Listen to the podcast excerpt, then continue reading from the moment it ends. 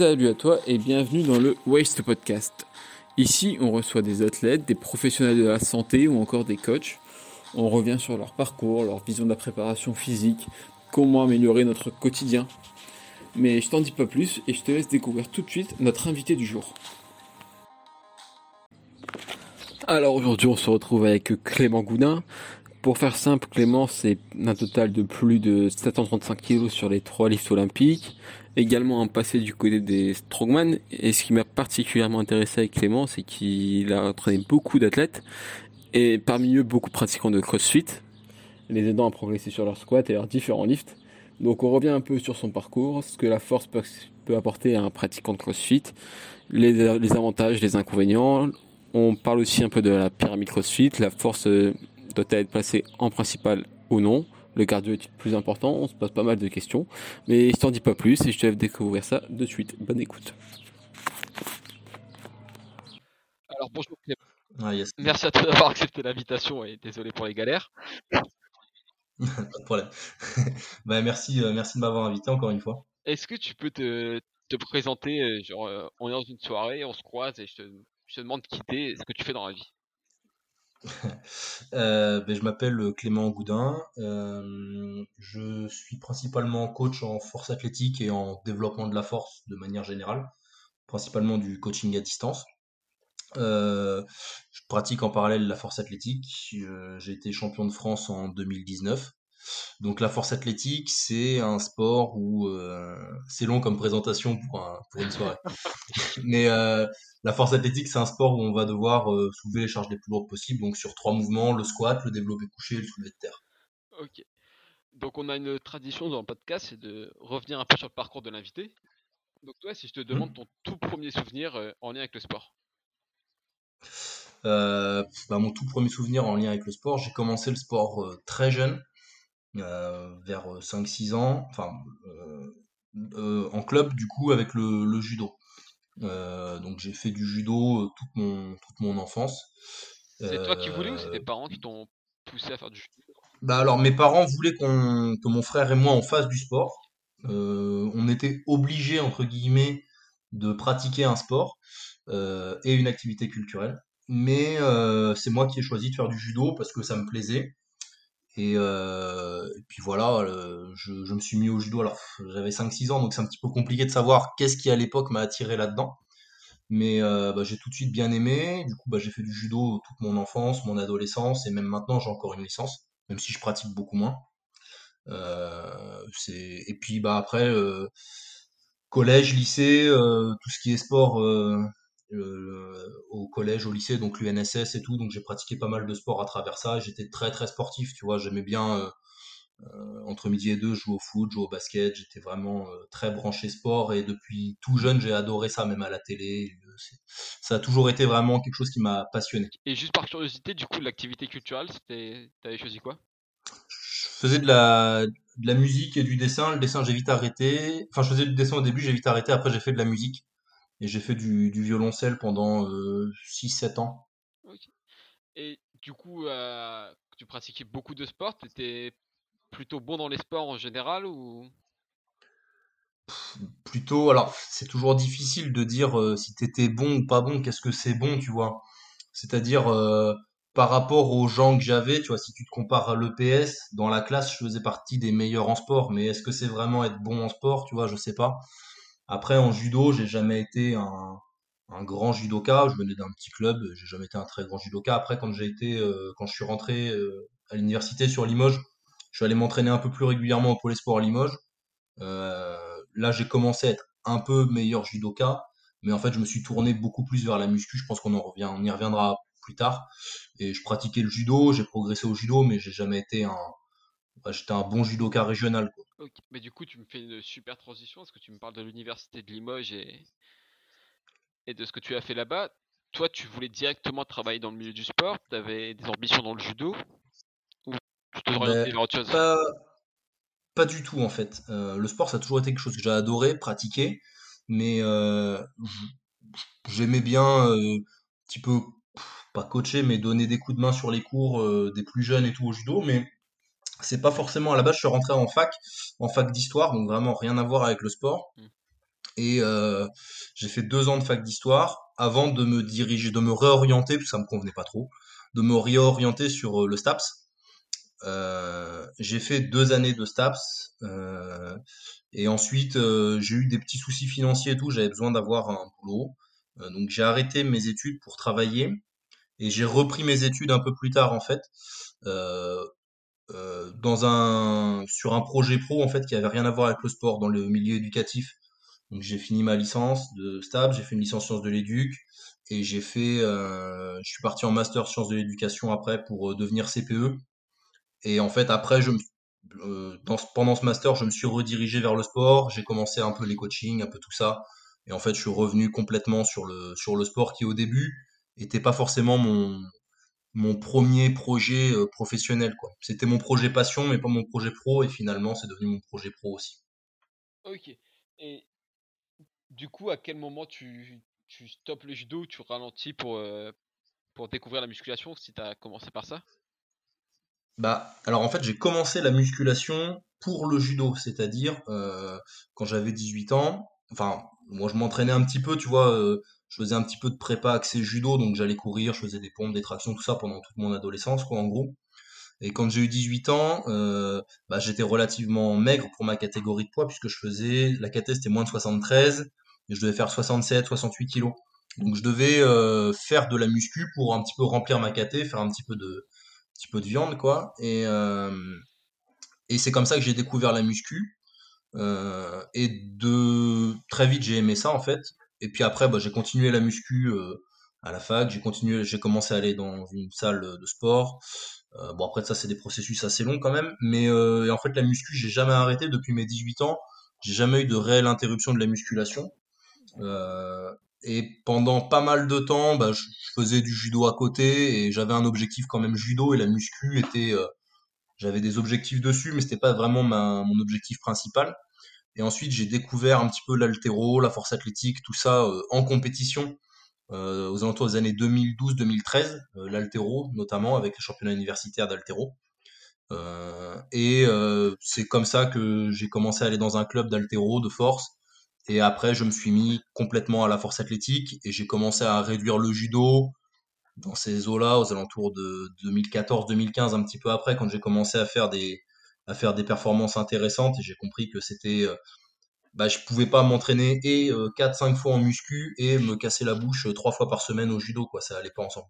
Ouais, puis il me semble que c'était, j'ai peut-être dit une grosse connerie, là, je sais pas, mais il me semble que j'ai pas entendu. Je vais peut-être dire une grosse bêtise, mais il me semble que tu étais assez impliqué en musculation aussi. Tu étais pas mal sur les forums super physiques et. Ouais, alors bah la musculation ça va quand même pas mal avec le ça va quand même pas mal avec le la pratique du powerlifting puisque euh, si t'es pas un minimum musclé, euh, enfin l'hypertrophie et le muscle, la masse musculaire c'est quand même la, la base du, du mouvement, c'est l'unité de base du mouvement si t'as pas de masse musculaire, il n'y a pas de mouvement, donc il n'y a pas de force à développer. Quoi. Euh, donc l'aspect musculation, il est, euh, il est euh, impossible à différencier forcément de, de la force. Donc c'est vrai que je faisais pas mal de muscu et oui, effectivement, j'étais, j'ai un peu commencé à connaître Rudy Koya avec les réseaux, j'ai un petit peu participé au club, j'ai fait quelques-uns de ses concours. D'ailleurs, on s'entend très bien toujours avec Rudy. Et mais après, oui, ça, les objectifs euh, dans ce type de concours allaient un petit peu moins avec mes objectifs en force, mais euh, ça correspondait relativement bien à ce que je faisais, quoi. C'est-à-dire que les exercices étaient euh, des tractions, du rowing planche, du squat, du développé couché. Enfin, ça reste des exercices qui sont qui sont qui rentrent totalement dans une dans les assistances d'une préparation en force athlétique, quoi. Ouais, d'ailleurs, j'ai cru comprendre sur Insta que vous tirez un peu la bourre au rowing planche encore. Ouais, bon, je sais pas s'il écoutera ce podcast, mais euh, on peut dire que là, il est, il est loin derrière. Quoi. La course est perdue pour lui. ok, on verra si le message passe. Mais du coup, tu Ouais, ben, je, lui enverrai, je lui dirai écoute de telle heure, de tel moment à tel moment, et il écoutera que ça. il mettra une étoile et, et ça va retomber sur moi, ça. Et du coup, tu, à quel moment tu décides de te focaliser sur la force athlétique? Et qu'est-ce qui t'attire particulièrement mmh. là-dedans? Ben, En fait, euh, je me suis rendu compte qu'il euh, y avait quelque chose à faire en termes de, de résultats. C'est-à-dire que mes premiers championnats de France, euh, mon premier championnat de France, je fais sixième. Mon deuxième championnat de France, je fais huitième. Alors j'ai progressé entre les deux, mais je fais une, moins bonne place. Le troisième, je fais sixième à nouveau, mais euh, avec un total qui est finalement pas si loin du podium. Tu vois, je fais sixième, mais je devais être à une vingtaine de kilos du troisième. Et là, je me dis, ah, il y a quand même un, il y a quand même un truc à faire, quoi. Et et puis bah à, côté de ça, je faisais de l'altéro, je faisais du strongman, euh, je continuais quand même à faire des petites compètes de judo en, équipe. Euh, du coup, c'est vrai que ça faisait beaucoup de choses, mes week-ends étaient très occupés, et puis bah ça fait de la fatigue et tout. Puis bah à force de de vouloir courir plusieurs lièvres à la fois, finalement t'en attrapes aucun, et c'était dommage. Et la force, c'est vraiment le bah ce qui me plaisait quoi, vraiment. Et puis c'est le truc où j'étais le plus à même de performer et de faire quelque chose. Donc j'ai commencé vraiment à me spécialisé un peu plus aux alentours de 2017, on va dire. mais de base, quand tu as commencé la muscu, tu avais déjà une bonne force ou?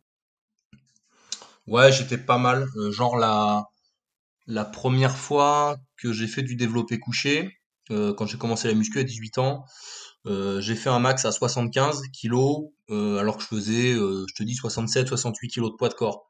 Donc la toute première fois, j'ai fait plus lourd que mon poids de corps alors que j'avais jamais fait de développé couché de ma vie. Alors je faisais un peu de muscu à la maison, tu vois, des pompes, des tractions, des trucs comme ça, mais ça reste quand même euh, pas mal.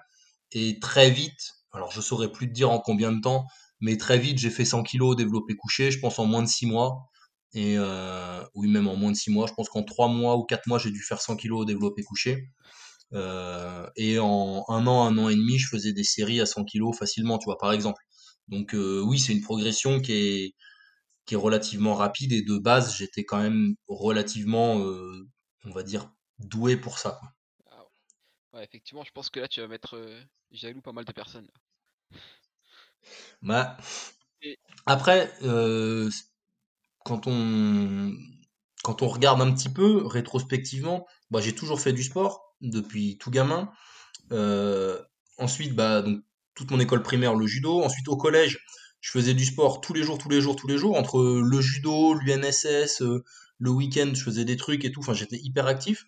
Euh, fin de collège, début de lycée, j'ai commencé à faire euh, un petit peu de muscu, aller courir, faire des pompes, des tractions, aller courir le week-end, continuer le judo, continuer le sport à l'UNSS et tout. bah, quand je suis arrivé à 18 ans et que j'ai commencé la musculation, je ne saurais pas dire, mais j'avais déjà des milliers d'heures de pratique sportive derrière moi et et un bagage, euh, un bagage sportif, un bagage musculaire qui s'était construit. Donc en fait, c'est euh, c'est sûr que si de 6 à 18 ans, tu manges des chips dans ton canapé, euh, tu, tu te prépares pas le, le, même corps, entre guillemets, et les mêmes capacités physiques que de 6 à 18 ans, tu t'entraînes et pratiques comme un fou. Quoi. Ouais, t'es, parti avec des bonnes bases, tu les as pas volées, quoi, tes performances. C'était... Ah ben, de toute façon, après, bon, il y a sans doute une base de génétique, c'est sûr, mais quand tu es relativement sportif euh, depuis toujours, c'est quand même plus simple. Enfin, si tu vas dans des box de CrossFit un petit peu et que tu regardes comment ça se passe, par exemple, euh, bah, tu compares euh, le mec qui est sédentaire depuis 10, 15, 20 ans et qui a jamais trop fait de sport, il va galérer pendant des mois et des mois pour arriver à faire un mouvement, alors que tu as un mec, il a jamais fait de CrossFit, il a un gros bagage sportif, peu importe dans quoi, et il va y arriver beaucoup plus vite parce que ses schémas moteurs sont meilleurs, il a une meilleure intelligence motrice, et musculairement il est un peu plus développé, du coup il va avoir tout de suite beaucoup plus de capacité, mais c'est de l'ordre du, simple au triple, voire même plus des fois. Et d'ailleurs pour parler de génétique, tes, parents, tes frères, etc., ils pratiquent des sportifs aussi de base ou? Euh, mon frère comme moi très sportif après il fait un peu de muscu moins que moi mais il en fait un petit peu comme ça euh, mais très vite quand il s'entraîne il monte euh, au squat il va monter sur 150 160 en 3-4 mois de squat, il fait 150-160 quoi. Ah ouais, d'accord. Et tes parents aussi pratiquaient du, sport? Pas, pas trop. Euh, mon père est pas trop sportif, mais il a un gros physique, il est très costaud. Euh, ma mère était un peu plus sportive étant jeune, mais après, euh, ils étaient pas, pas spécialement sportifs autant que mon frère et moi, par exemple. Et du coup, pour nous faire découvrir un peu la, la discipline de la force athlétique, tu nous parlais de compétition tout à l'heure. Ça se passe comment une compète de force athlétique? Bah, une compète de force athlétique, tu donc tu arrives. La première chose, ça commence par la pesée, parce que c'est un sport à catégorie de poids. Donc tu te pèses, donc bon bah après il y a différentes catégories. En fonction de, du poids que tu fais, tu vas en moins de 93, en moins de 105, en moins de 83, enfin il y a euh, 7 catégories différentes, ou 8, enfin bref, peu importe. Ensuite, tu as un temps de 2 heures où tu vas pouvoir bah, t'échauffer, etc. Euh, bon, l'échauffement dure pas 2 heures, mais euh, euh, en fait, cette période, elle te permet un petit peu de recharger si tu as fait par exemple un petit régime avant ton, euh, pour arriver euh, le plus léger possible à la pesée. Ça te permet de recharger un petit peu en eau, en nourriture, de manger, tout ça. Ensuite, il y a la part d'échauffement. Donc, deux heures après la pesée, la compétition commence. Euh, tu as tes trois essais au squat. Donc, en fait, admettons, tu as un groupe de 10. On commence par la plus petite barre. Chacun fait sa barre et on va crescendo. Donc, euh, par exemple, le premier fait 100, le deuxième fait 105, 110, 120. Ça monte. Une fois que le plus fort a fait sa troisième barre, hop, on repart tout en bas et le plus faible, entre guillemets, fait sa deuxième barre. Tout le monde fait sa deuxième barre, hop, on repart en bas, tout le monde fait sa troisième barre. Là, tu as un laps de temps de 20 minutes qui permet de s'échauffer et tout. Même chose pour le développé couché. Tout le monde fait sa première barre, tout le monde fait sa deuxième barre, tout le monde fait sa troisième barre. 20 minutes. Et même chose pour le soulevé de terre. euh, première barre, deuxième barre, troisième barre. Et après, on retient euh, pour ton total la meilleure barre réussie sur chacun des mouvements. Donc si tu réussis qu'une barre sur trois, par exemple, au squat, eh bien, on retiendra la seule barre que tu as faite. Si tu réussis tes trois barres, on va retenir la meilleure des trois barres. Et on fait une addition simple de, tes trois meilleurs euh, lifts. Et ça te donne un total. Et celui qui a le plus gros total, il a gagné. D'accord, donc c'est pas, Dans la catégorie c'est pas comme en haltérophilie où il décharge pas la barre et si tu te foires, tu repasses Non. 5 minutes après, quoi.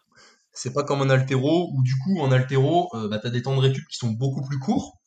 Euh, et mais t'as un aspect stratégique qui est beaucoup plus important, c'est-à-dire que tu peux jouer le bluff, tu peux, il y a des petits matchs qui peuvent se créer et tout. Le match, il se passe euh, en un instant, alors que la force, euh, selon le nombre d'athlètes sur le plateau, donc ça va entre 7 et 14, euh, bah tu vas avoir des temps de récup qui vont être entre euh, euh, 6 et 15 minutes quoi, entre chacune de tes barres. Après, c'est aussi euh, aussi nécessaire parce que sur des très très gros lifts, très grosses barres, euh, en deux minutes, t'as pas le temps de récupérer. L'haltéro, c'est un effort qui est très explosif, très nerveux et qui est euh, euh, plus vitesse que force. Alors même si euh, la force euh, entre quand même énormément en compte, mais on n'est pas tout à fait sur la même chose. Alors que la force euh, va être nerveusement beaucoup plus taxant et va demander beaucoup plus de récup.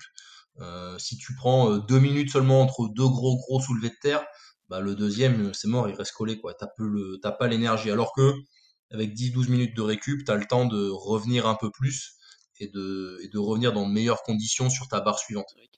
Et par curiosité, toi, tu, tu gères comment avant les, compétitions? Est-ce que tu, tu connais tes max, tu les refais un- quelques temps avant pour te rassurer ou tu travailles là-dessus Non, alors en fait, alors là-dessus on est tous un petit peu différents au niveau de la préparation.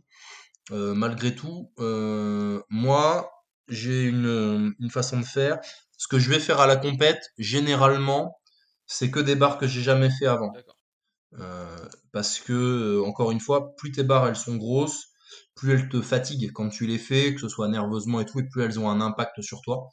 Et euh, si tu veux être vraiment en mesure de donner ton vrai 100% le jour J, moi je considère que il faut pas forcément l'avoir donné euh, une semaine ou 15 jours ou trois semaines avant, euh, parce que sinon tu perds un petit peu le momentum dans ton dans ta préparation.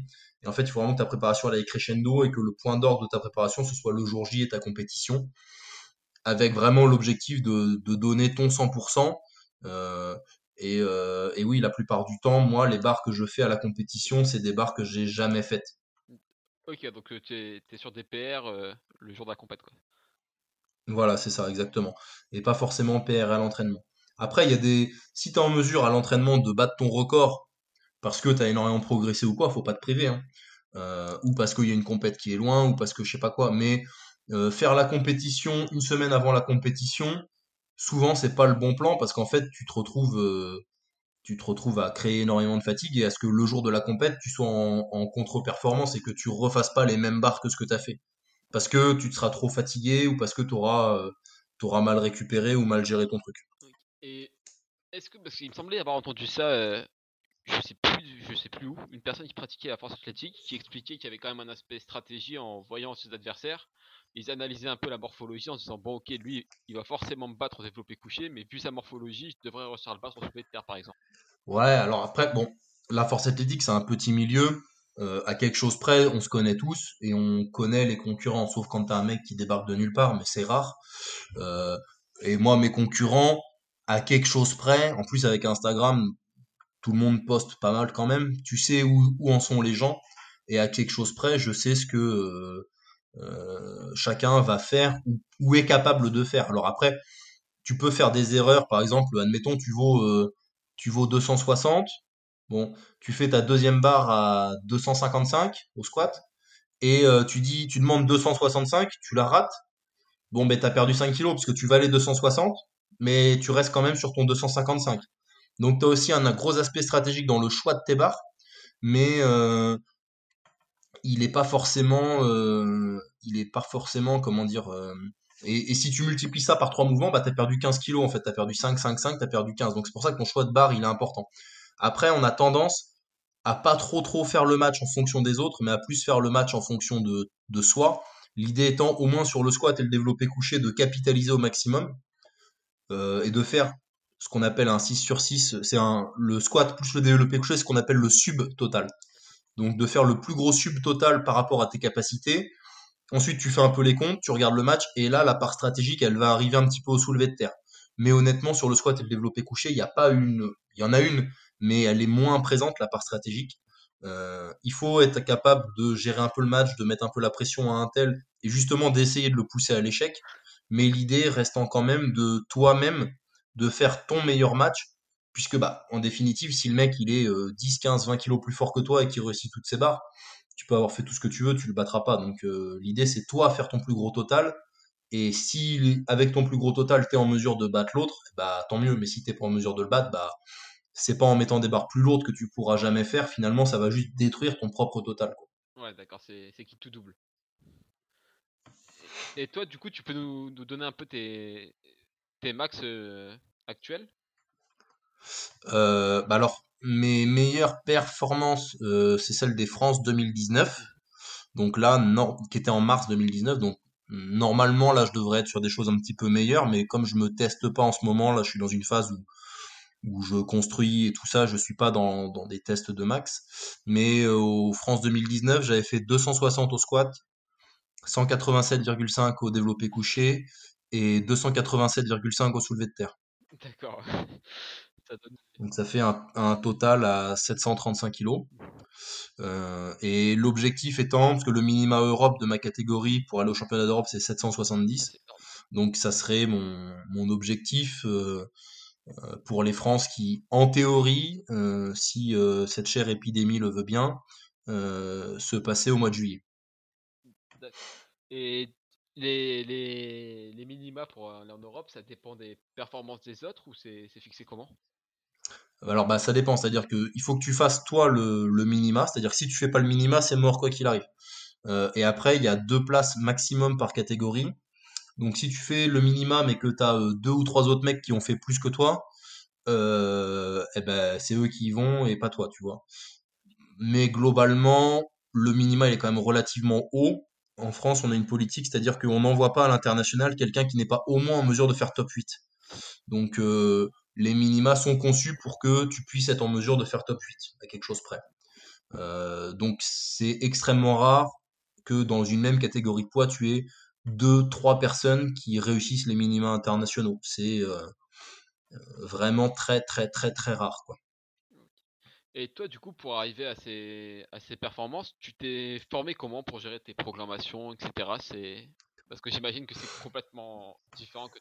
Bah pendant euh, pendant longtemps, euh, je me suis formé en, en, essayant, en regardant un petit peu tout ce qui se faisait sur Internet, ce qui se faisait ailleurs. J'ai lu quelques bouquins. Euh, après, je suis passionné quand même d'entraînement, de préparation physique, tout ça. J'ai un cursus TAPS, donc j'ai des, même si le cursus TAPS il est euh, très perfectible sur l'aspect musculation, on va pas se mentir mais euh, ça permet d'avoir quand même quelques notions en, physio, en anat et tout. Euh, Là-dessus, bah, tu te documentes personnellement, euh, que ce soit bah, sur Internet et tout. Alors aujourd'hui, c'est plus facile que ça l'était peut-être à mon époque, mais mais bon, il y avait quand même déjà du contenu à l'époque. Et puis bah t'expérimentes, t'essayes, tu regardes ce qui marche, ce qui marche pas. ensuite, j'ai commencé à me faire coacher en force, je crois, en 2016 par Jonathan Perronin, qui m'a coaché sur deux saisons.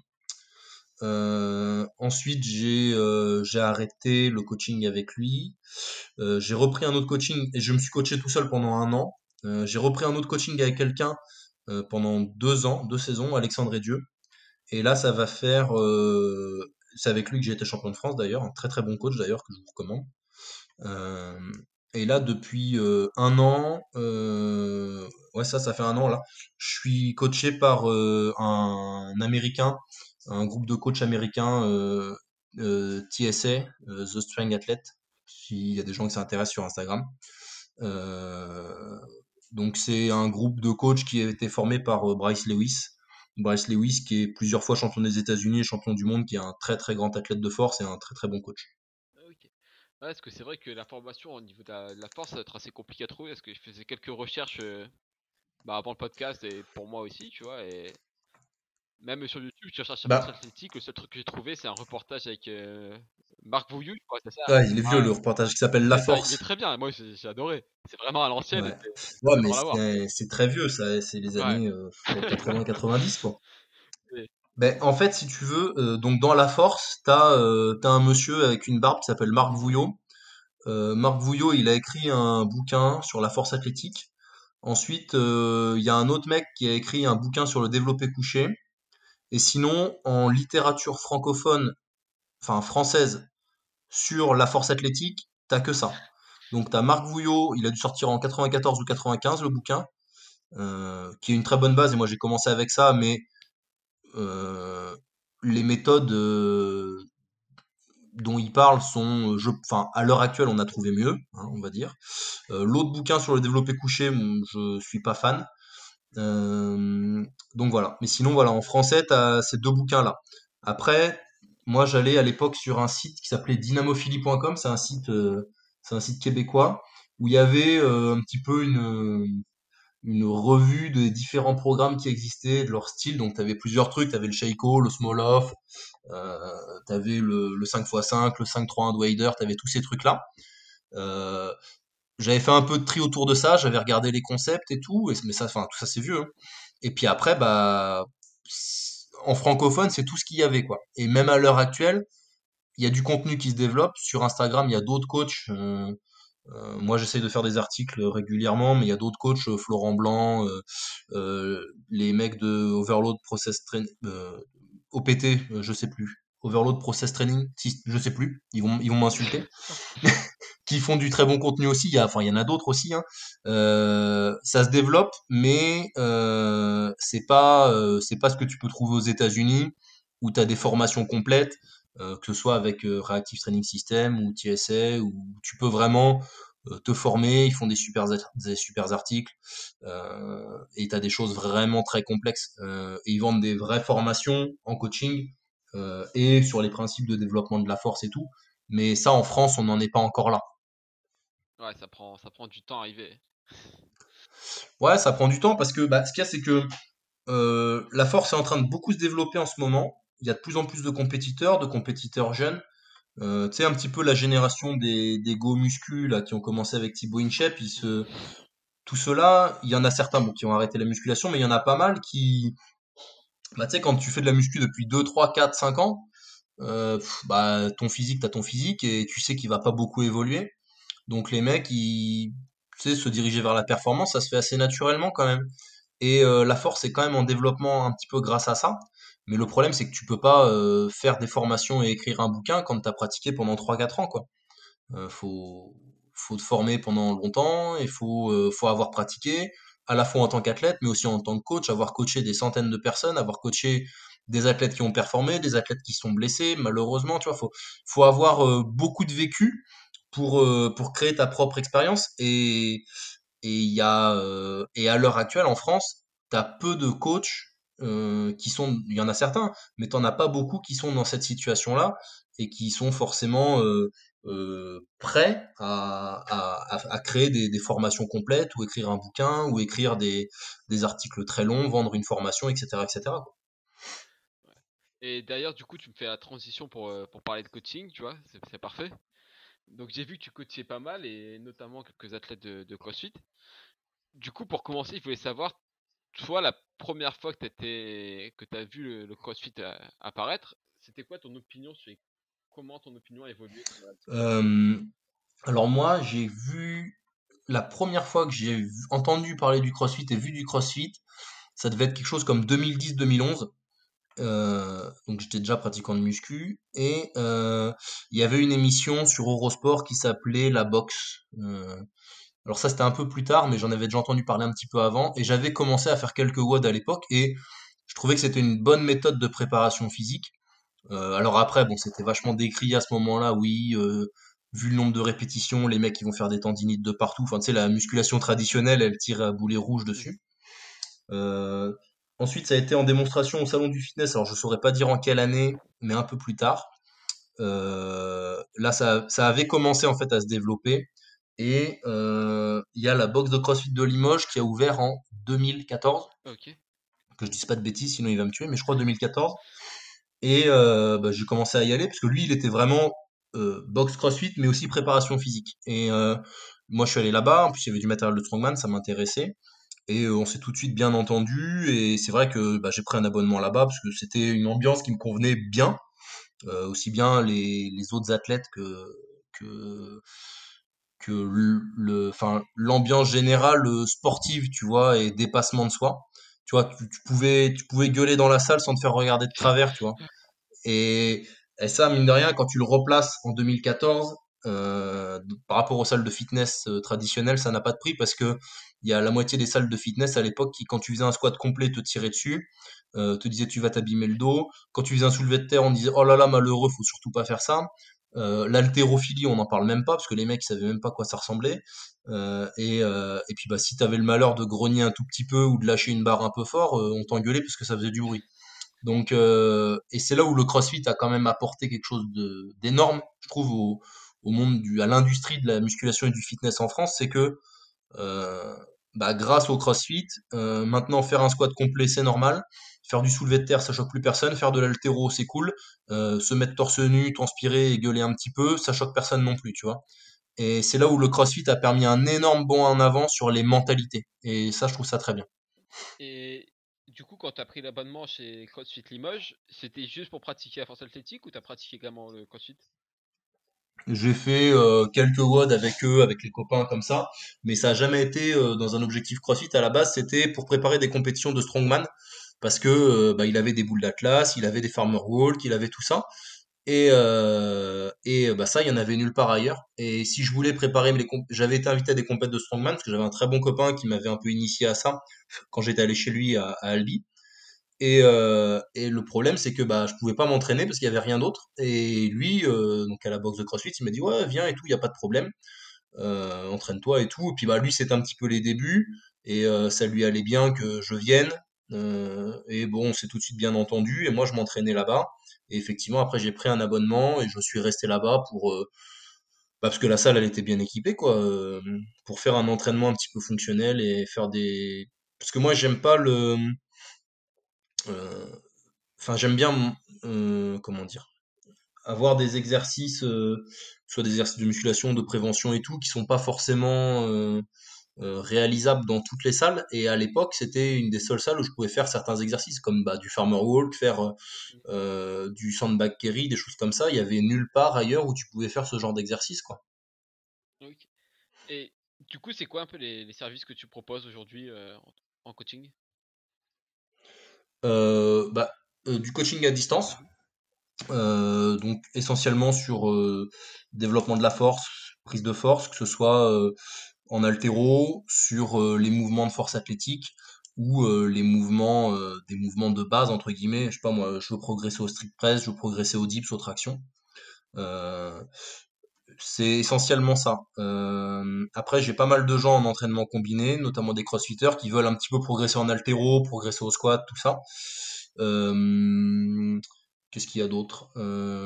Bah, C'est déjà pas mal. Et évidemment des compétiteurs en force athlétique, même si je ne prends pas que des compétiteurs, parce que j'aime bien avoir de la variété et avoir bah, des légers, des lourds, des garçons, des filles, des compétiteurs, des non-compétiteurs. Et pour moi, c'est aussi important de voir une mère de famille qui veut devenir plus forte parce que ça la fait kiffer de se sentir plus forte qu'un mec qui prépare un championnat de France ou une nana qui prépare un championnat de France. Vraiment, il y a, L'avantage du coaching à distance, c'est que tu as une grande diversité de, de publics et de personnes et que chaque programmation est vraiment euh, unique en fait et la façon dont tu vas l'aborder avec la personne est vraiment unique aussi, tu vois. Euh, quel est l'état d'esprit de la personne qui est en face de toi et tout, c'est vraiment quelque chose qui, qui est super important. Et, et l'aspect humain dans le coaching, même à distance, je le trouve vraiment euh, très intéressant.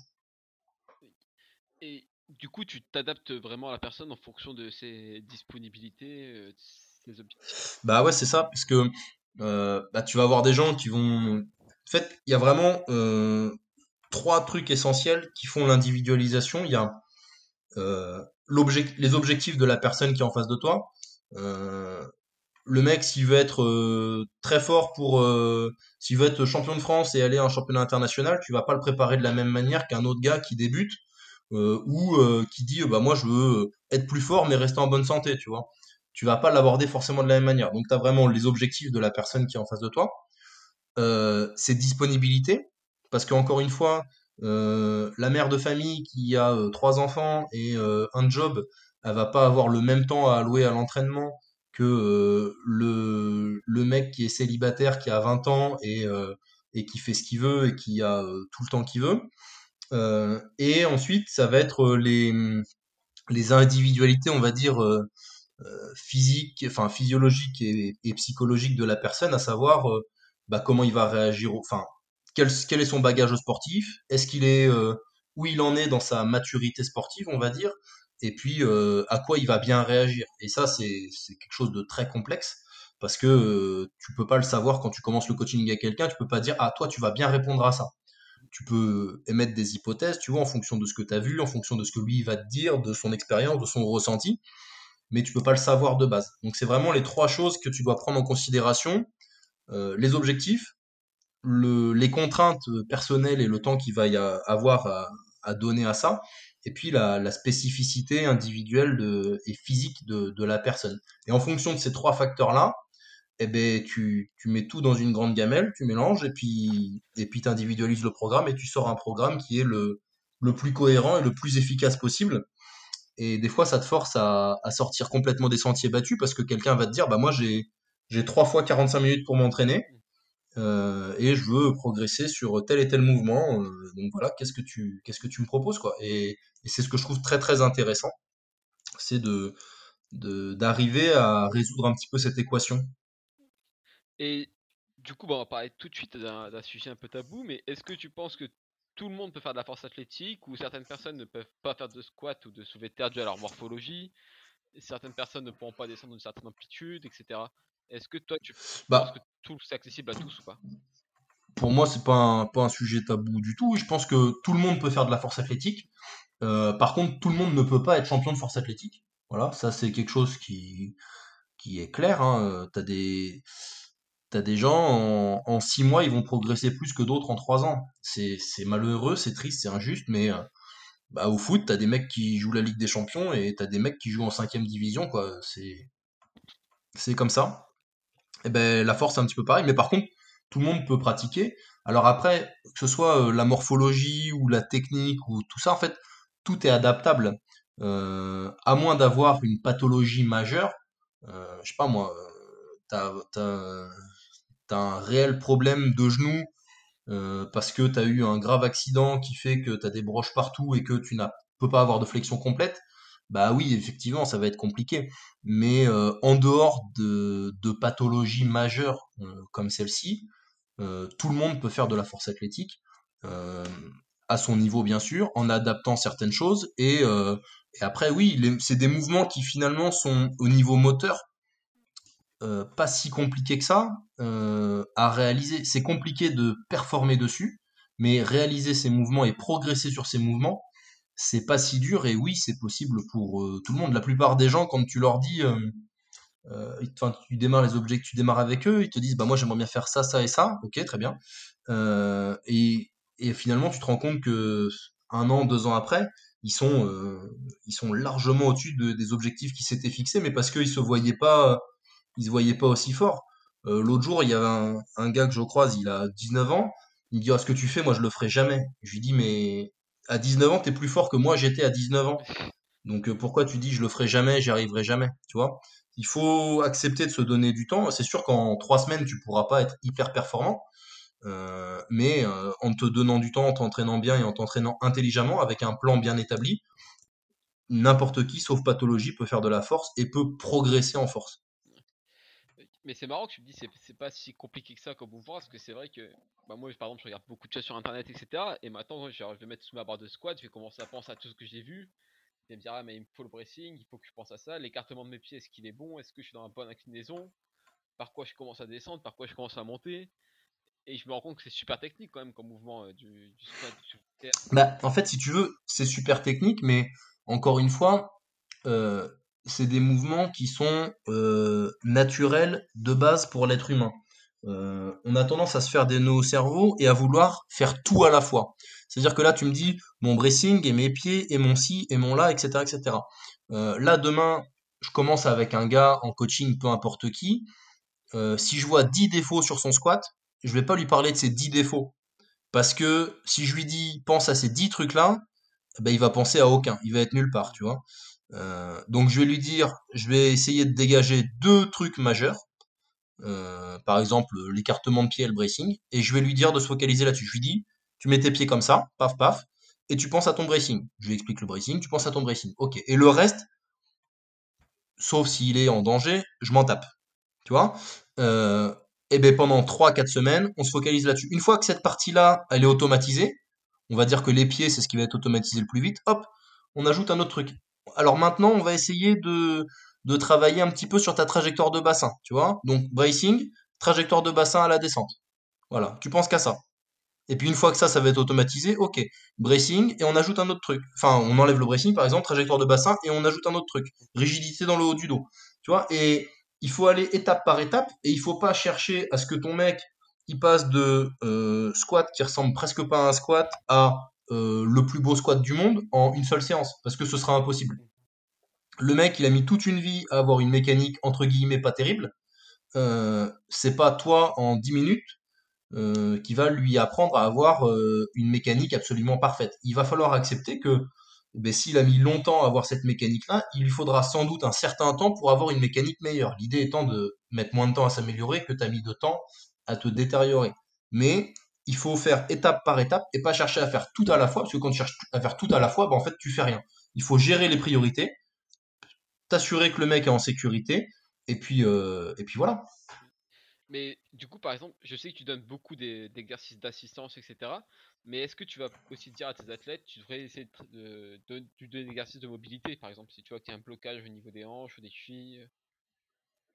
Ouais, bah après, le, l'aspect euh, échauffement, mobilité et tout, ça va être euh, aussi très individuel parce que, encore une fois, ça va être énormément dépendant de ton athlète. Euh, je prends toujours un exemple, des gens, des filles qui ont fait du patinage artistique, étant gamine.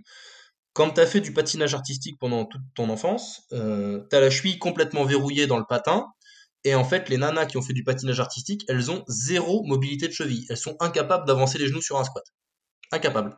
Donc, ces personnes-là, il va falloir effectivement mettre un accent principal sur la mobilité de cheville. Donc là, tu vas mettre des exos de mobilité de cheville.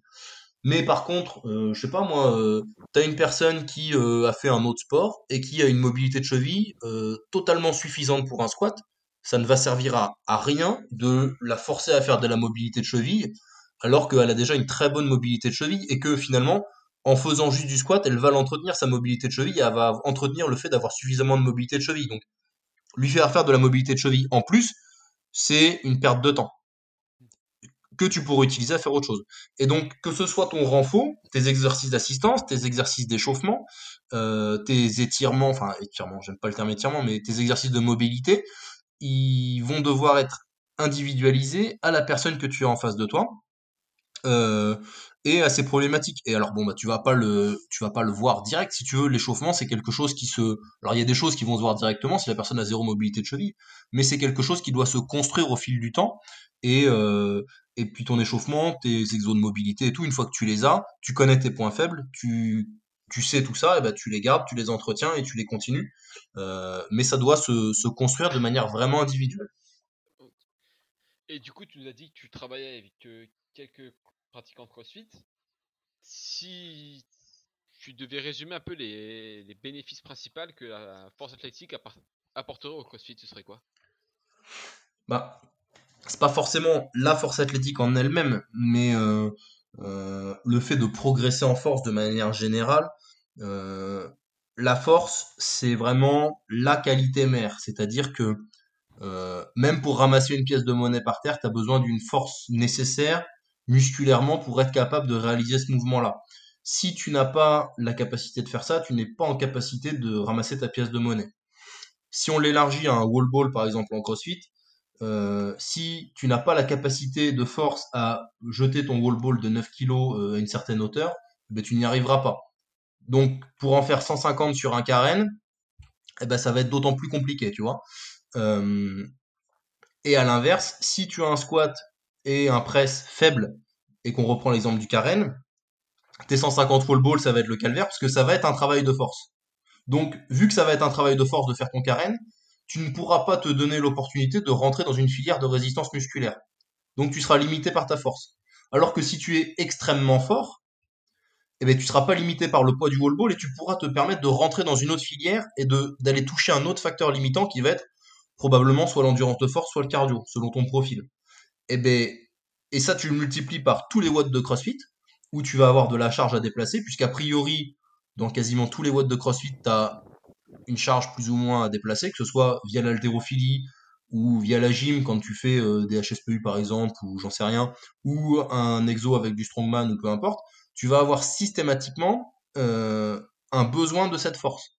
Et c'est pour ça que si tu n'es pas un minimum fort, tu ne te donnes pas l'opportunité de, de toucher les autres filières qui vont être euh, l'endurance de force ou, euh, ou ta capacité euh, ta capacité cardiaque. Et du coup, là, si, si je pratique du CrossFit, je t'entends là, et moi, je veux savoir si, si je suis fort. Est-ce que tu aurais des, des références ou des. Bah, ça dépend, c'est fort. fort pourquoi? C'est-à-dire, tu as le, le niveau de force du gars qui va faire des petites compètes régionales ou des petites compètes dans sa boxe.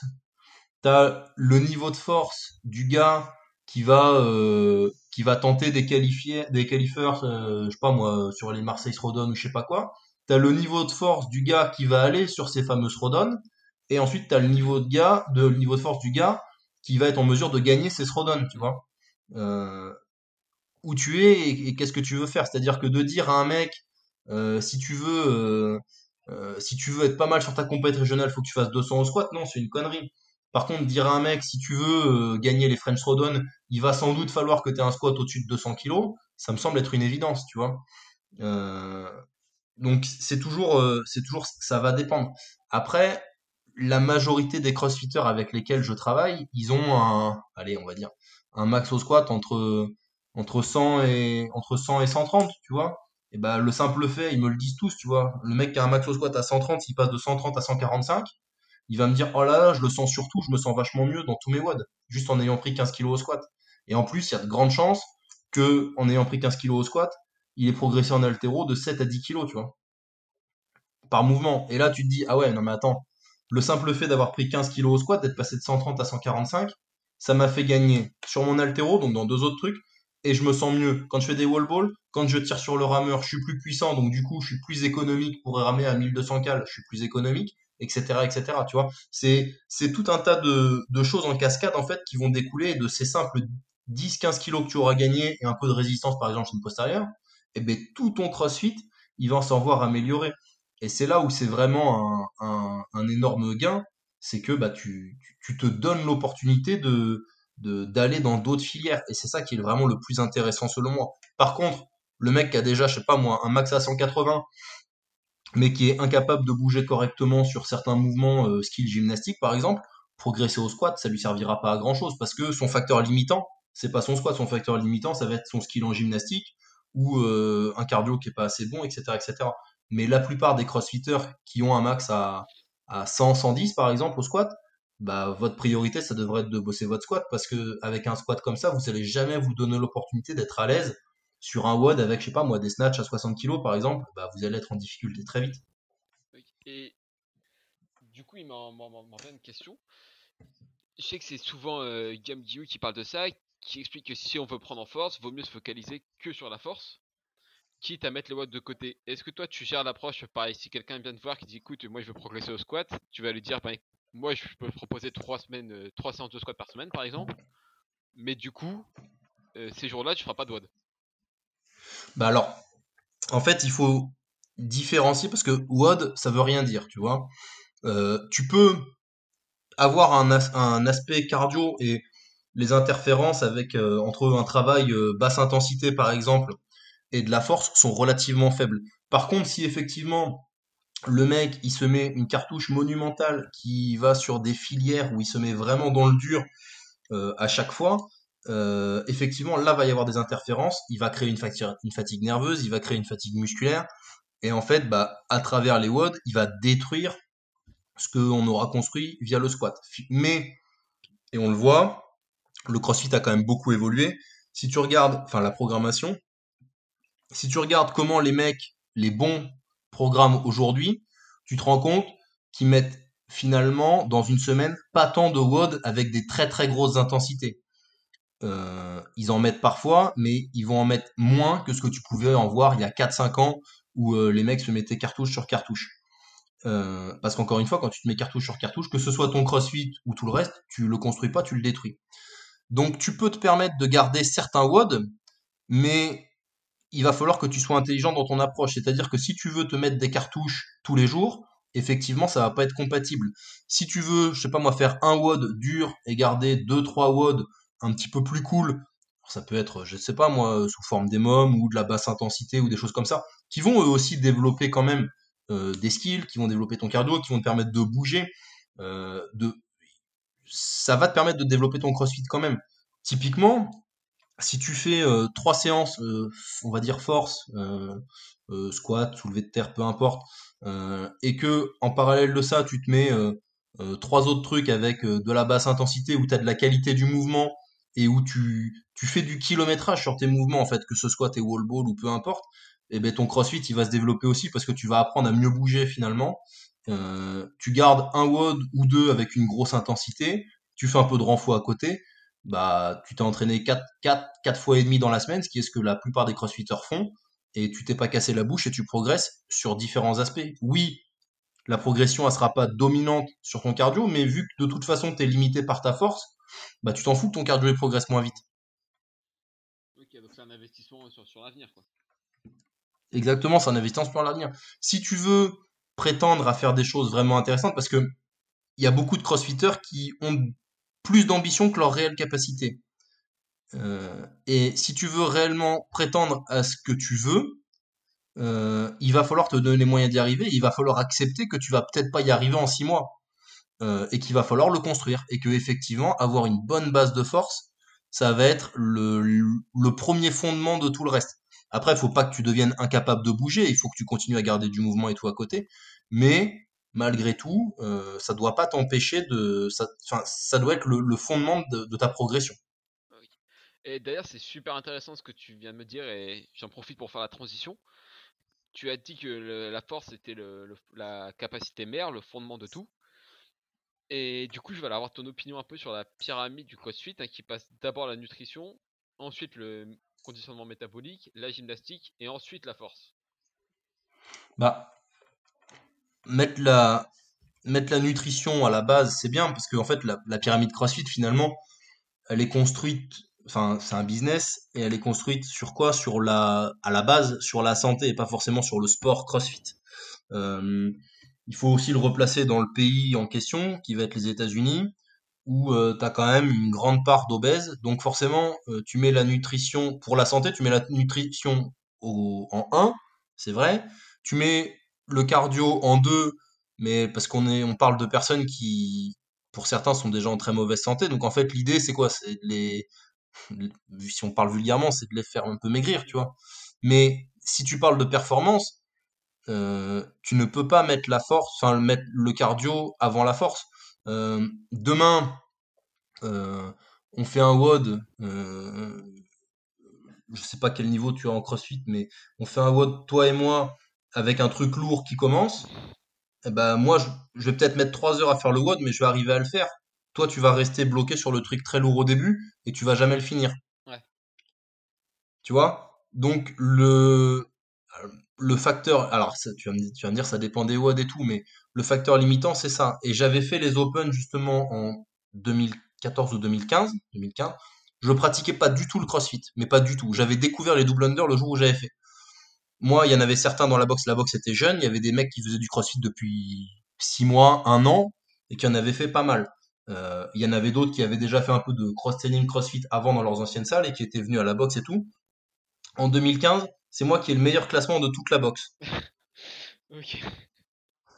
Tu vois? Et pour autant, euh, il y avait des trucs, c'était rien d'extraordinaire, mais parce que eux, ils se sont retrouvés à être coincés sur. euh, euh, Il y avait des snatchs en série de je sais plus combien à 55 kilos, et ben ça les a mis en difficulté. Moi non.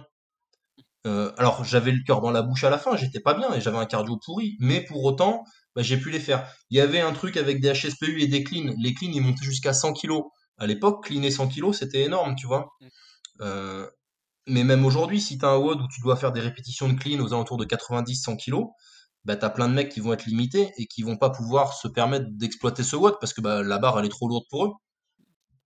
Ok, euh, ouais, alors que toi, au final. Après, t'as- t'avais déjà une base en, en altéro aussi, mais la force athlétique Ouais, non, mais après, bien sûr, j'avais une base. Mais encore une fois, ça montre bien que si tu as une base technique sur les mouvements, à savoir un bon skill, Mhm. Que tu as une bonne base de force, bah finalement, tout est vachement plus facile. Et tu peux te permettre de rentrer dans des filières cardio. Alors, et puis bah quand tu tires sur un rameur et que t'es fort, euh, tu tires quand même vachement plus facilement que quand tu que quand tu fais pas de rameur, tu vois. Euh, moi, mon rameur, au rameur, mon record sur 500 mètres, c'est 1,22. Ah ouais. Là, tu vas mettre la pression à Rudy aussi, là. Tu vois, et pour autant, bah, je l'avais battu la dernière fois qu'on avait fait la compétition avec le rameur. C'est petit aparté pour Rudy. Et, mais, et, et pour autant, j'ai un cardio pourri. Mais en fait, euh, bah, tu t'as pas, t'as pas, si t'es capable de tirer fort dessus, tu, tu développes plus de puissance et c'est, pas plus compliqué que ça. Alors après, il y a des, sans doute que moi, si je voulais me mettre au CrossFit, pour le coup, c'est pas du tout la force qu'il faudrait que je travaille, parce que la base que j'ai, elle est bien supérieure au, au niveau, et que si je voulais développer mon CrossFit, il faudrait que j'aille sur autre chose. Mais pour le pratiquant lambda, j'ai envie de dire que 8 à 9 fois sur 10, ce qui pêche, c'est en 1 les skills, parce que les mecs ils bougent mal, et en 2 le manque de force. Donc il faut que tu bosses tes skills. Pour bosser tes skills, il faut les pratiquer à une intensité où tu es capable de mettre de la qualité. Donc ça veut dire pas forcément aller sur de la très haute intensité et avoir suffisamment de force. Et encore une fois, ce que je viens de dire c'est important, c'est-à-dire que la très haute intensité, ça se mérite. Il faut que tu aies une certaine capacité à bien bouger avant de te permettre d'aller sur de la très très haute intensité, parce que si tu vas sur de la très très haute intensité en bougeant mal, t'es pas efficient, tu risques de te faire mal, et en plus, tu entretiens un pattern qui est pourri, donc en fait, tu te tires une balle dans le pied pour progresser. Donc, aller sur de la haute intensité, quand tu débutes, tu peux, mais uniquement sur des choses qui demandent un, un pattern et de la, une technique très faible. Si ça demande un pattern moteur un petit peu complexe, eh ben, il va de, il va falloir essayer d'éviter d'aller sur de la trop haute intensité là-dessus, euh, pour améliorer ta technique, améliorer tes skills, améliorer la façon dont tu bouges, et ensuite seulement, quand tu auras amélioré tout ça et que tu auras créé un bon fondement, tu pourras te permettre de mettre de l'intensité. Mais mettre de l'intensité avant de savoir bouger, c'est contre-productif et c'est pas efficace. Non, mais ouais, c'est vrai que la, manière dont tu l'exposes, ça paraît bah, super logique en fait, tu vois, super euh, basique, mais. Bah, et si tu regardes un petit peu quand même la façon dont les gens programment, enfin moi je, côtoie beaucoup euh, Jocelyn Chanet de Viking Training qui est un très bon ami et pour moi un très très bon programmateur, qui est vraiment quelqu'un de très très calé dans ce qu'il fait. Euh, je l'ai vu évoluer, j'ai vu évoluer la façon dont il programme. Lui, il a toujours eu un petit peu cette vision-là en fuyant un petit peu, enfin en évitant de mettre trop d'intensité et en mettant le skill et la qualité du mouvement à la base du truc. Et finalement, ça me semble être quand même important. C'est-à-dire que tu peux pas demander à un mec de faire 30 snatchs à 40 kg s'il n'est pas capable d'en faire déjà un seul correct avec 45 Ouais, c'est vrai que c'est. J'ai rien ajouté en fait. Tu vois? C'est logique. C'est, mais c'est juste, c'est juste du bon sens. C'est, tu, voilà, tu, c'est, c'est, c'est évident, c'est évident. Et du coup, quand tu prends la tête de CrossFit, tu veux le faire progresser en force, ça, demande combien de, on va dire, d'investissement par rapport au sens de CrossFit, euh, dans le sens où tu as Bah, généralement, ce que je fais avec la plupart des crossfitters que j'ai, je mets euh, deux à trois séances dans la semaine. Alors après, ça correspond à ce qu'ils veulent. C'est-à-dire qu'il y en a certains qui font plus parce qu'ils ont plus de temps ou parce qu'ils veulent y consacrer plus de temps. Mais souvent, le crossfitter lambda, ce qu'il veut, c'est euh, trois séances de 45 minutes à une heure pour pouvoir avoir le temps de faire un petit peu autre chose derrière. Euh, et je leur mets euh, un onglet avec différents accessoires que je les laisse répartir eux-mêmes sur leur semaine en fonction de leurs entraînements pour pouvoir le caler avec une autre programmation et tout, tu vois. Euh, donc, ouais, grosso modo, c'est ça. Trois fois 45 minutes à une heure. Et avec l'équivalent de 40 minutes d'accessories qui répartissent comme ils veulent sur la semaine. Ça, c'est ce que je vais avoir la plupart du temps avec la plupart des crossfitters. Alors pas avec tous, parce qu'encore une fois, il y a la part d'individualisation dont je parlais tout à l'heure. Mais grosso modo, la, demande chez le crossfitter, elle est là-dessus. Et les mecs, ça leur permet, bah, après leur séance de 45 minutes, une heure, ça leur permet de mettre un petit WOD, euh, encore une fois, sans forcément se casser la bouche. Ça leur permet de garder une séance que CrossFit, par exemple, dans leur salle à côté ou avec des copains ou tout ça. Et puis de répartir les accessoires un petit peu comme ils l'entendent. Et du coup, pour changer un peu de, sujet, il y a plus ou moins deux camps qui s'affrontent. C'est ceux qui squattent, on va dire, pieds nus, sans ceinture, sans rien, et ceux qui squattent avec tous les accessoires et toute l'armure. Toi, c'est quoi ton opinion sur tous ces, ces accessoires et... Bah, encore une fois, euh, tout dépend pourquoi tu fais ton squat. Est-ce que tu fais un squat pour être performant en force athlétique, par exemple? Ou est-ce que tu fais un squat pour euh, développer quelque chose Si tu fais un squat pour développer quelque chose, a priori, ça va être mieux d'être plutôt pieds nus, d'enlever ta ceinture, etc., etc., pour travailler sur quelque chose, euh, en termes de gainage, de proprioception, les appuis au sol, etc., etc.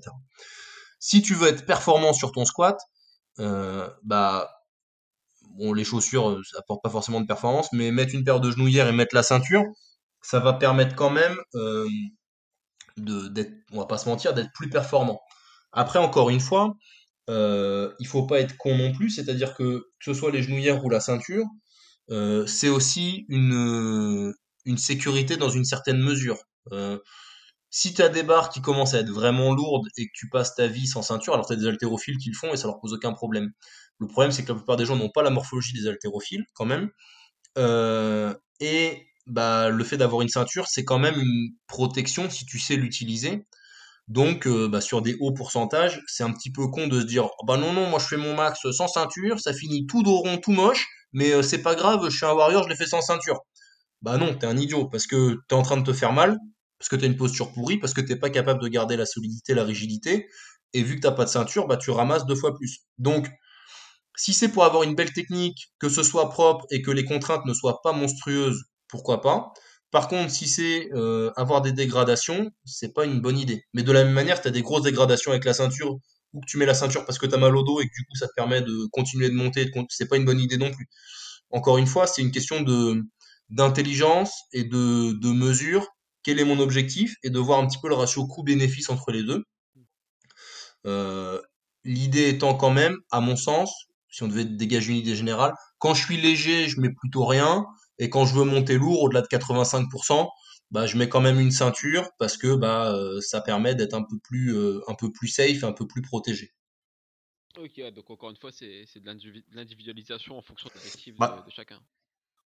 de toute façon, le sport et d'autant plus, j'ai l'impression, enfin, dans tous les sports en fait, mais c'est juste que nous, on le voit vraiment euh, sur l'aspect musculation et tout ça, mais enfin musculation au sens large, le monde de la musculation, que ce soit en force, en haltéro, tout ça, l'individualisation, elle est hyper importante, mais il y a énormément de sports où tu as zéro individualisation. Par exemple, si tu prends l'haltérophilie en France, euh, à l'INSEP, que tu sois une féminine de 50 kilos ou un masculin de 110 kilos, tu as quasiment le même entraînement, tu vois. Euh, bon, ben voilà, quand t'as dit ça, t'as compris qu'on avait un problème en haltérophilie en France. Mais l'individualisation de l'entraînement, elle est évidente parce qu'il est, toi, moi, le premier venu, on est tous différents, tu vois. Euh, et c'est une hérésie de nous demander à tous les trois de nous entraîner de la même manière. Parce qu'on n'a pas le même bagage, parce qu'on n'a pas le même mode de vie, parce qu'on n'a pas la même morphologie, parce qu'on n'a pas les mêmes bobos, parce que tout un tas de choses, tu vois. Donc il va falloir être systématiquement dans l'adaptation. Un bon coach, c'est un mec qui est capable de s'adapter à tout et toutes les situations. Tu ne peux pas euh, coacher 100 personnes, les 100 de la même manière. Ou alors, sur les 100, il y en a 20 chez qui ça va marcher et 80 chez qui ça va pas marcher. c'est la fameuse méthode chinoise on envoie tout le monde. Ah bah de toute façon, ça c'est des méthodes, oui, méthode chinoise, méthode russe et tout, ça marche très bien. Mais sauf que ça c'est valable quand t'as euh, naturellement des gens qui ont une morphologie faite pour ça. Les Chinois typiquement, ils ont des morphologies quand même très très adaptées à la pratique de l'altéro ou de la gym ou ce genre de choses. Quand t'as des, des mecs qui sont faits pour ça, tu peux te permettre de casser énormément de monde et de faire un petit peu ce que tu veux et de mettre tout le monde à la dure et tout le monde à la même échelle. Par contre, quand tu es comme nous en France avec un niveau en altéro qui est quand même beaucoup moins élevé que les Chinois, on va pas se mentir, tu ne peux pas te permettre d'avoir de, la casse et de, faire la même chose pour tout le monde. Tu es obligé de, traiter totalement l'individualité de, chaque athlète. Et du coup, pour changer un peu de sujet, pour parler un peu de, nutrition, est-ce que bah, toi déjà tu, tu fais attention à ce que tu manges, tu suis une diète euh, stricte ou quoi que ce soit et j'ai une autre question qui me vient là, c'est est-ce que ça t'est déjà arrivé de prendre par exemple un athlète de, CrossFit hein, qui décide de, de commencer un programme de force, de devoir lui dire par contre, euh, il va falloir que tu te mettes à manger plus ou que tu prennes un peu de poids si tu veux progresser Alors déjà, moi je prends, je, je fais pas du tout de suivi diète, nutrition, tout ça. Je vais pouvoir un petit peu orienter, c'est-à-dire que si euh, si le gars il me dit bah je veux je veux prendre du poids, je veux prendre de la masse, etc. Euh, je veux dire ok bah qu'est-ce que tu manges? Ah ouais c'est peut-être un petit peu léger ou peut-être que tu pourrais euh, voilà à la limite j'oriente, je conseille, mais en aucun cas je fais de plan alimentaire ou de plan diète pour deux raisons.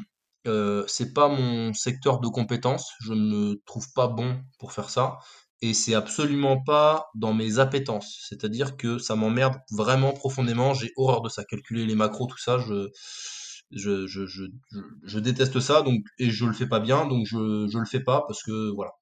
Bon, on me demande souvent, je pourrais, mais j'ai pas envie. Donc voilà. Euh, après, moi, au niveau de ma diète, je mange bien 90% du temps et je me fais plaisir quand j'en ai envie, mais par contre, quand j'ai envie de me faire plaisir, je me fais vraiment plaisir. Euh, avant, j'aurais dit que le ratio était plutôt à 70-30 et plus le temps passe et euh, plus le ratio se rapproche de quelque chose de propre parce que je me rends compte de l'impact positif que ça a. Euh, et donc voilà. Mais je mange équilibré, propre, je mets bah, des légumes, tout ça. et je me prends pas trop la tête, je mange ce que j'ai envie et je je suis pas de diète hyper stricte, je calcule jamais mes macros. Quand j'ai envie de manger une part de gâteau, je mange une part de gâteau, mais 85-90% du temps, je mange euh, bien. Et même avant les compétitions, tu cherches pas à jouer avec le poids ou? Bah alors si, mais avant les compétitions, euh, donc moi je pèse 95-96 kg et ma catégorie c'est moins de 93. Après, avant les compètes, euh, je fais ce qu'on appelle un water cut, c'est-à-dire que je vais pas jouer sur ce que je mange, je vais jouer uniquement sur l'hydratation et l'eau je vais me déshydrater en fait. Alors il y a tout un protocole autour de ça, mais je vais me déshydrater pour la peser et me réhydrater après la peser. Typiquement, euh, je suis au poids euh, pendant 20 minutes ou 30 minutes, pas plus. Donc, je suis au poids, je me pèse, je remange, je rebois et je fais toute ma compétition à 95 kg, qui est mon poids normal. D'accord. Ah, c'est quand même. Euh, Alors après, c'est un protocole. c'est un protocole sur une semaine, tu joues sur le sel, tu joues sur l'eau et tout, c'est un peu, un peu compliqué. Euh, mais, euh, mais voilà, je, je, je, je, fonctionne comme ça. Et en fait, tu as assez peu à jouer sur la nourriture. Euh, même si, bon, l'idée, enfin, sur la fin, tu supprimes complètement le sel, donc tu supprimes le sel de ton alimentation. Mais là, on parle de une semaine, une semaine tous les six mois, quoi. Mais après, oui, il y a un protocole particulier on peut pas forcément, euh, mais tu vois, c'est pas révélateur de, de, de, la nutrition et de ce que tu fais en, nutrition, parce que ta nutrition, c'est pas une semaine dans l'année, c'est euh, c'est 50 semaines et toute ta vie, quoi. C'est toutes les, tous les petits, les petits trucs bien que tu fais mis bout à bout. Ah ouais, c'est c'est un truc de, longue durée, quoi. Bah, de toute manière, euh, encore une fois, la diète, c'est un petit peu comme l'entraînement. Tu le vois, les personnes qui perdent, qui perdent ou qui prennent d'ailleurs euh, 3, 4, 5 kilos en très peu de temps, euh, en faisant quelque chose de très strict et très draconien, qu'est-ce qui se passe une fois qu'ils reviennent à la normale? Bah, ils reviennent comme avant, tu vois. Euh, alors que c'est vraiment quelque chose de, bah, de longue haleine, c'est-à-dire que euh, si tu veux faire un déficit calorique, il faut pas que tu te fasses un déficit de 300 calories par rapport à ce que journalière par rapport à ce que tu fais, parce que sinon tu vas à la catastrophe. Euh, il faut que tu te fasses un petit déficit et que tu le gardes sur du très très très long terme. Euh, et c'est euh, et une diète, c'est euh, en fait c'est sur toute la vie. C'est pas euh, pendant deux mois je mange bien et après pendant six mois je remange à nouveau n'importe quoi. Ça sert à rien. Euh, c'est euh, bah, pendant huit mois je mange correctement, mais euh, pas dans l'excès. Voilà. Et, et bah, tu auras plus de résultats en faisant huit mois où tu manges correctement, sans excès, ni dans un sens ni dans l'autre, qu'en faisant deux mois, hyper stricts et six mois où tu te relâches totalement. Si tu, compares les deux résultats, euh, bah voilà, tu seras moins frustré en faisant ça en plus parce que ça va être du long terme et quand tu auras envie de manger une part de gâteau ou un carré de chocolat, bah tu le feras.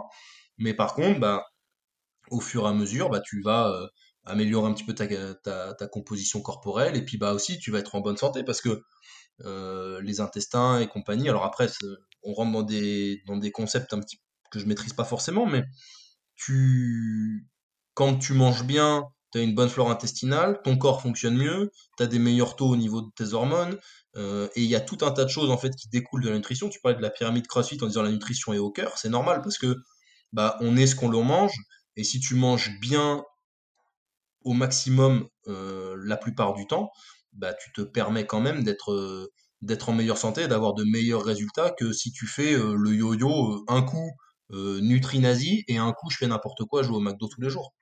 Ouais, bah c'est vrai qu'on entend souvent que ça sert à rien de suivre un régime ou une diète, il faut juste un mode de vie sain, quoi, et ça, ça suffit. Ouais, c'est ça, c'est mode de vie sain et puis rechercher au maximum le rechercher au maximum le, le manger équilibré. Et souvent, si tu vas voir des nutritionnistes ou quoi, on va plutôt chercher à t'orienter vers un rééquilibrage alimentaire qu'un régime à proprement parler. Le, terme de régime et la notion de régime, pour moi, elle est vraiment à bannir. Euh, il faut être plutôt dans le rééquilibrage intelligemment. Euh, si tu t'imposes euh, une diète hyper stricte, il y a forcément un moment donné où tu vas péter un plomb parce que bah, c'est humain et que quand tu vois des gens euh, faire un repas à côté de toi, euh, t'as pas envie de manger des brocolis, tu vois. Ouais, d'accord. Bon, du coup, je pense qu'on a fait un, un bon petit tour là. Si tu veux bien, on va attaquer la, la dernière partie du, du podcast avec les. C'est des Hmm questions récurrentes, un peu rapides, qui reviennent euh, pour tous les invités. Yes. Donc la première. Attends, laisse-moi juste euh, 10, petites 10 petites secondes. Vas-y, vas-y, je t'en prie. Bon, bah, du coup, il va me retrouver à, à meubler tout seul. Hop là. Ah, parfait. c'est bon. Parfait, c'était plus vite. Il commencé à meubler, mais même pas besoin, c'est parfait. Et... Non, non, c'est bon, c'est bon. Et du coup, la première, c'est ton meilleur et ton pire souvenir en lien avec le sport? Euh, mon meilleur, euh, j'en ai deux qui sont vraiment beaux. J'en ai un, euh, un, un championnat universitaire de judo où on était euh, en équipe, où on était coude à coude avec une autre équipe pour la qualif au championnat de France. Et on était euh, vraiment, vraiment pas bien. Et notre, euh, et notre cinquième combattant, il gagne le combat à 10 secondes de la fin contre un mec qui faisait 40 kilos de plus que lui. Sur un truc monstrueux. Et ça, c'est vraiment un sacré souvenir. Et euh, sinon, mon titre de, champion de France en 2019, qui était, qui était vraiment le, la compétition parfaite. C'est même pas tant pour euh, le, pour ce que ça représente, et, c'est vraiment, enfin pas tant pour le résultat final, mais c'est plus pour euh, l'aboutissement d'une prépa qui s'est bien passée, avec euh, une compète parfaite derrière où je fais 9 sur 9, je réussis toutes mes barres, que des records partout, et c'est vraiment le, la compète de rêve, quoi. Euh, Tu l'as préparé pendant des mois et des mois, t'arrives le jour J et t'es parfaitement au rendez-vous, et ça, c'est une satisfaction incroyable. En arrivant là-bas, tu savais que t'allais repartir avec le titre déjà ou? Non, non, non, mais euh, j'ai vraiment fait, euh, euh, ouais, vraiment tout s'est aligné. C'était vraiment un beau concours de circonstances. Ce jour-là, toutes les planètes étaient alignées dans tout. euh, j'avais une bonne forme, j'étais bien, le cut s'était bien passé, j'avais parce que quand tu perds 2-3 euh, kilos comme ça, des fois tu peux avoir un petit contre-coup, de la fatigue ou quoi, et là ça n'a pas du tout été le cas. J'étais vraiment bien, et ça c'est vraiment un, très très grand souvenir sportif. Et du coup maintenant la partie moins marrante? Le pire, euh, hmm, je pense c'est une compétition euh, une compétition à Vichy, parce que du coup, après ce, truc-là, j'avais fait les minima euh, de pré, pré-sélection pour le championnat d'Europe. Et j'avais fait un, test match à Vichy en septembre, euh, dans l'optique de venir chercher 770, mais j'étais pas du tout, du tout prêt pour 770. Et là, à l'inverse, j'avais perdu un peu plus de poids parce que j'avais pris le risque d'être un peu plus lourd pour arriver plus en forme. Mais en fait, ça a été la catastrophe. J'étais très faible. Euh, et, je m'étais aligné, j'avais construit le plan de match pour des barres que je valais pas du tout. J'avais construit le match pour 770, sauf que je valais pas du tout ça.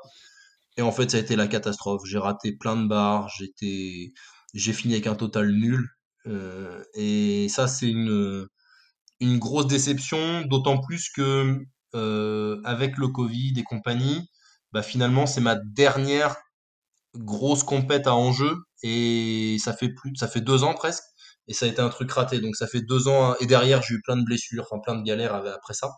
Et donc ça fait un petit peu deux ans à ruminer ce truc-là, et, ça c'est pas forcément un bon bon moment. Mais c'est un moment qui m'a quand même servi et apporté pour la suite, donc euh, il y a du bon autour de ça, mais c'est pas un bon moment. Ouais, ça reste une, une belle leçon quoi, un apprentissage. Ouais, une belle leçon, c'est exactement ça. Donc la seconde question, c'est si demain tu, reçois un appel de Dave Castro qui te dit qu'il est en galère pour les games et qu'il a besoin euh, d'un seul WOD pour tester l'ensemble des qualités mentales et physiques d'un athlète. Ce serait quoi ton WOD? Ah ouais. Euh, bon déjà, je pense qu'il sera jamais en galère parce qu'il est bien assez vicieux pour. Euh, il est bien assez vicieux pour pour ça. Ça serait un truc, je sais pas moi, avec un ergo et, un squat lourd. Alors ça punirait tous les petits et tous les petits gabarits seraient en train de pleurer que c'est pas équitable, mais ça serait euh, du squat lourd avec du rameur ou un truc comme ça, tu vois, pour euh, pour arriver euh, arriver avec les jambes vides sur ton squat et voir un peu ce qui reste. Ça serait rigolo. Tu t'es, t'as déjà essayé toi? Hein déjà essayé de, de faire sur des preuves non, non, non, non, non, je suis pas fou. Euh, quand je fais, euh, quand je fais 500 mètres rameur, euh, ça fait longtemps que je l'ai pas fait d'ailleurs, mais quand je fais un 500 mètres rameur comme ça à balle, derrière, j'ai, pendant 15 minutes, je peux pas marcher, j'ai l'impression d'avoir toute la trachée brûlée, non, c'est pas pour moi. Et quand tu vois qu'au game, ils sont tapés un marathon rameur et. Ouais, mais en fait, enfin, bon, c'est dur, c'est très dur le, enfin, le marathon rameur, c'est c'est un enfer, on va pas se mentir, hein. Mais c'est des filières qui sont longues donc, tu sais, as le temps d'être dans ton rythme, dans ton truc et tout. Tu vas pas te. Ouais, tu te crames moins. C'est, c'est moins. Enfin, c'est une douleur qui est différente d'un truc hyper violent et hyper court comme euh, un 500 mètres ou 50K à l'air bike ou un truc comme ça où bah, c'est un sprint. Et, enfin, c'est un sprint sans en état parce que ça dure quand même un peu plus d'une minute. Donc, t'es lactique à mort de partout. Enfin, même si bon, le, lactique c'est un peu plus complexe que ça, mais enfin, c'est, t'es pas bien quoi. À la fin, t'es, t'es, brûlé de partout et ça, c'est, ça, c'est dur. D'ailleurs, je serais, curieux de te voir sur un bike. Ça va être assez marrant à voir. Euh, bah, la dernière fois que j'en ai fait, c'est véridique. Hein. La dernière fois que j'en ai fait, je l'ai secoué un peu fort. Il y a une vis qui a, il y a une vis qui a volé. Elle a, elle a tapé dans la pale et je l'ai pris dans le nez. Ah ouais, d'accord. J'ai un peu démonté l'assaut bike. Mais ouais, après, bah, c'est sûr, sur des tests de puissance comme ça, sur des très très courts trucs, bah, bah quand t'es lourd et que t'es un peu fort, forcément, quand tu, sur les ergots, tu les secoues, mais après, tu les secoues pas longtemps. Quoi. Donc la question suivante, c'est l'erreur que tu retrouves le plus souvent chez les pratiquants. Euh, on va dire euh, les pratiquants de CrossFit qui essaient de se mettre à la force. Euh, bon, en fait, c'est les pratiquants de CrossFit, les pratiquants de musculation, les pratiquants de tout. C'est de d'être trop impatients. Tous. C'est-à-dire que ils veulent tous, ou 98%, être champions avant d'être débutants. Et bah, faut accepter que quand tu démarres quelque chose, tu démarres au bas de l'échelle et que si tu veux monter en haut de l'échelle, il va te falloir du temps, il va falloir du travail. Et l'erreur principale que tu retrouves partout, je trouve, c'est d'être souvent trop pressé et de, de vouloir tout tout de suite, et bah ça marche pas. Et en fait, du coup, en voulant aller trop vite, bah tu te retrouves à perdre du temps parce que tu fais des choses qui sont pas appropriées, tu mets de l'intensité, ce que je parlais tout à l'heure, avant d'en être capable, et en fait, euh, tu perds du temps parce que bah si ce temps-là tu l'avais mis à profit à faire autre chose, euh, finalement l'intensité t'aurais pu la mettre plus tôt.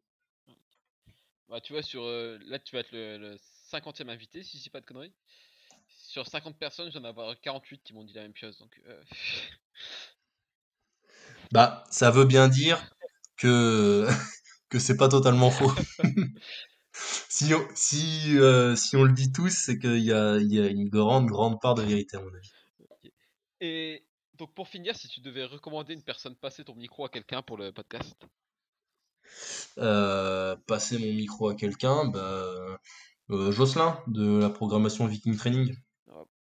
ah ouais, je sais pas est- pourquoi l'ai toujours pas eu. c'est- Pourtant, je le suis beaucoup. qui pour moi est euh, alors après bon je- c'est biaisé parce que c'est mon ami et tout ça mais euh, je vois ce qu'il fait je vois le travail qu'il fait et et je vois ce que certains autres font même si je vois pas tout et tout le monde mais je pense vraiment que il y en a pas beaucoup qui se donnent autant de mal que lui il s'en donne et il y en a pas beaucoup qui savent autant de choses que lui il sait Ah, bah c'est vrai que ça a l'air contenu. Bah, moi, je suis pas mal aussi. C'est vrai que ça va être un vrai passionné et très impliqué dans ce qu'il fait. hein. ah bah très impliqué Et d'ailleurs, ce euh, podcast avec euh, Sean était vraiment sympa aussi. hein. Bah ouais, ouais, ouais. Et puis enfin, moi je l'ai vu euh, arriver, à- bon, après il en parlera, si tu l'invites il en parlera, mais je l'ai vu arriver à la boxe à Limoges et tout, j'ai vu comment il a évolué, et que ce soit euh, en tant qu'athlète, en tant qu'homme ou en tant que coach, euh, tu sais, t'as des gens qui ont le petit truc en plus, et t'as des gens qui l'ont pas, tu vois. Bah lui il a vraiment le petit truc en plus, tu vois. Ouais, bah, je vais essayer de le contacter là, juste après. euh, je vais envoyer un petit message. Et du coup, où est-ce que les auditeurs peuvent te suivre s'ils veulent voir un peu ton squat et... Bah sur les sur les réseaux sociaux, sur Instagram essentiellement, c'est là où je suis le, le plus présent. Et même s'il y a des gens qui veulent me, me contacter éventuellement pour du coaching, bah sur Instagram. Donc mon Instagram, euh, tu le mettras peut-être en, en lien ou en description, je sais pas. Euh, mais CLT, GD et 1 le, le chiffre. Donc euh, les, les consonnes de Clément Goudin, quoi. Et puis, et puis voilà. Ok, bon, bah super. Et si t'as un dernier mot à laisser, un, un conseil bah, de vie en général, hein, pas forcément lié avec le sport, hein, Un conseil de vie en général ou lié au sport? Euh, en général, de vie en général. Si on te... en général, euh, croyez en vous. Ok, bon, bah c'est noté. Voilà. On va y croire. et- Je pense que si tu crois pas en toi, euh, alors tu pourras des fois avoir de la chance de rencontrer des gens qui le feront à ta place. Mais déjà, ce sera très rare. Et s'il y a des gens qui croient en toi à ta place, c'est vraiment que tu as de la chance. Donc, crois en toi et fais ce que tu as à faire et fais ce que tu as envie de faire et, et ne doute pas de ce que tu as à faire. Et d'ailleurs, je, je pose une dernière question après, après j'arrête, c'est promis. Mais quand euh, tes proches, tes parents, etc., voient, voient les charges que tu soulèves, ils s'inquiètent pas pour toi, ils se disent pas c'est dangereux ce que tu fais ou... Bah, au début où j'ai commencé un peu, euh, on aimait bien se moquer de moi. Oh, tu fais de la muscu, oh, c'est un truc de débile, tout ça. Euh, et depuis que je fais des championnats de France, que je fais quand même des bonnes places, euh, ils se rendent bien compte que c'est pas euh, juste de la gonflette, tu vois, et que c'est un vrai sport et qu'il y a un vrai truc derrière, et ils se rendent compte de du travail, de l'éthique de travail et tout ça que ça implique. Et euh, ils sont bon, ma mère veut pas regarder les vidéos, ça lui fait peur, mais mais malgré tout, ils sont relativement bienveillants par rapport à ça et euh, peut-être pas admiratifs, ça serait peut-être un petit peu exagéré comme terme, mais euh, mais il y a une part de ça. Du coup, t'as plus ce problème euh, pendant des déménagements ou même quand tu galères à ouvrir un pot de cornichon, de trucs du style Ah, mais tu Ouais, bah 200 alors les déménagements, mais... euh, mais tu sais pas ouvrir un pot. les déménagements, j'essaye d'éviter d'en faire trop parce que le, le problème c'est que quand tu tu t'hyper spécialises comme ça, surtout quand tu fais une grosse semaine et tout, enfin bah, t'es, le week-end, tu veux te reposer, quoi. Mais euh, oui, j'en fais quelques-uns des déménagements, mais j'essaye de les faire intelligemment, pas comme quand j'avais 20 ans où je portais la machine à laver tout seul pour faire le barbeau. Mais, euh, mais euh, oui, sinon, euh, quand j'en ai à faire, c'est pas ce qui me met en difficulté, quoi. Mais je- j'essaye de pas en faire trop quand même. Bon bah du coup je te, je te remercie encore beaucoup, je vais, je vais te laisser tranquille, je vais te laisser aller manger et, et récupérer un peu. Bon, en tout cas, merci à toi pour l'invitation, c'était super. Bah merci et du coup je te dis à la prochaine. Ça marche.